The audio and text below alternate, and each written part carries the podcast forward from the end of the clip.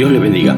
Este es el devocional de hoy con un servidor, Adrián Capitaine. Serie Amor Real. Marcos 10:32. Iban por el camino subiendo a Jerusalén y Jesús iba adelante. Y ellos se asombraron y le seguían con miedo. Entonces volviendo a tomar a los doce aparte, les comenzó a decir las cosas que le habían de acontecer. Hoy meditaremos en le seguían con miedo.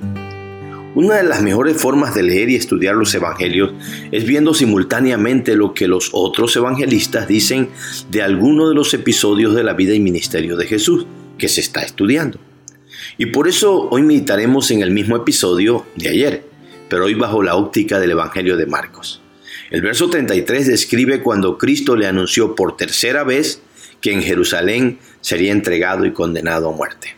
Así que primero veamos que Jesús iba delante de ellos. Dice el verso, iban por el camino subiendo a Jerusalén y Jesús iba delante. A veces son pequeñas cosas o datos que encontramos en otros evangelios, pero que tienen grande enseñanza. Y esta que Cristo iba delante de ellos es uno de esos pequeños grandes datos. Cristo era el pastor, el guía, el líder del grupo, y por lo mismo tenía que ir delante tenía que ser ejemplo. Él sería el primero en entrar a Jerusalén y el primero en enfrentarse a cualquier adversidad. Eso es lo que implicaba ir delante de ellos. Segunda cosa, ellos se asombraron. Dice el verso, y ellos se asombraron. Esta es otra información que no encontramos en los otros evangelios. Y es el asombro de los doce. Este asombro es por lo sucedido con el joven rico. Pues el verso 24 del mismo capítulo Marcos dice que se asombraron cuando Jesús dijo que era muy difícil que los que confían en las riquezas entren en el reino de los cielos. Y por eso ellos se preguntaron, ¿quién pues podrá ser salvo? Y Cristo dijo la maravillosa respuesta, que lo que para el hombre es imposible, o sea, salvarse es imposible, para Dios sí es posible, salvar aún a los que parece imposible que se puedan salvar. Marcos 10, 23 al 27 habla de ello. Así que todas estas verdades son las que tenían asombrados a los discípulos. Pero el verso dice igual y le seguían con miedo. Esa es la tercera cosa que vemos. Ellos le seguían con miedo.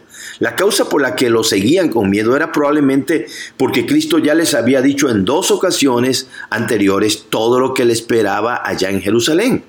Pero también les había dicho que todo el que pierda su vida por causa de él la hallará y que debían de tomar su cruz y seguirle. Lucas 14, 25 al 27.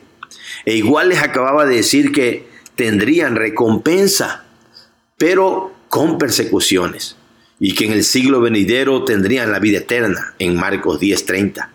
De seguro estos mensajes sobre tomar la cruz, sobre persecuciones y vida eterna les causaban temor y angustia a los discípulos, pues su fe todavía no era fuerte.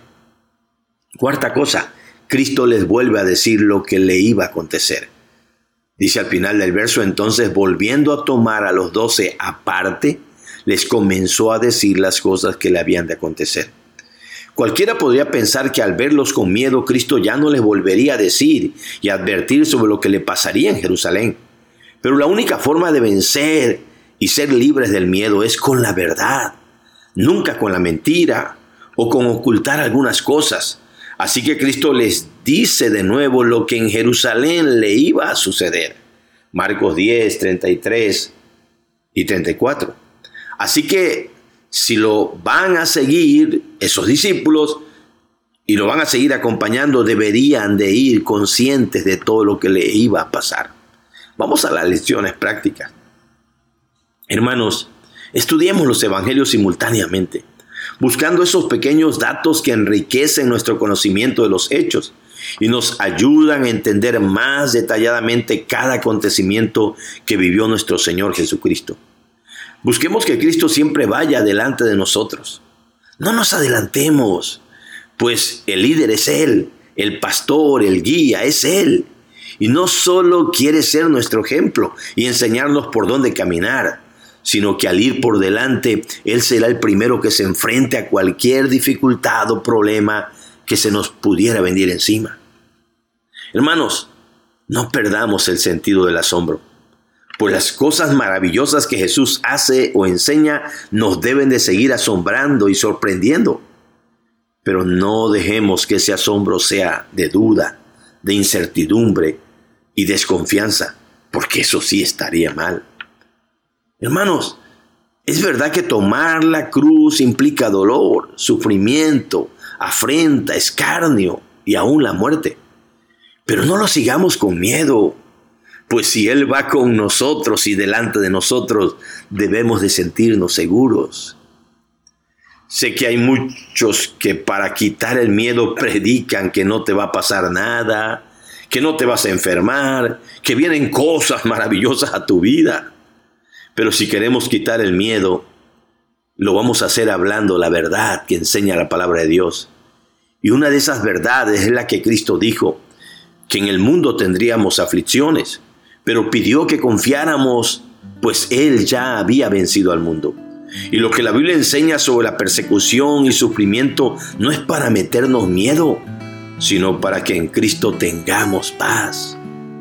Así que dejemos que Cristo nos tome aparte como a los doce apóstoles, las veces que sea necesario, para seguirnos enseñando y concientizando que ir a Jerusalén, que ir a la misión, que ir a la obediencia implica sufrimiento.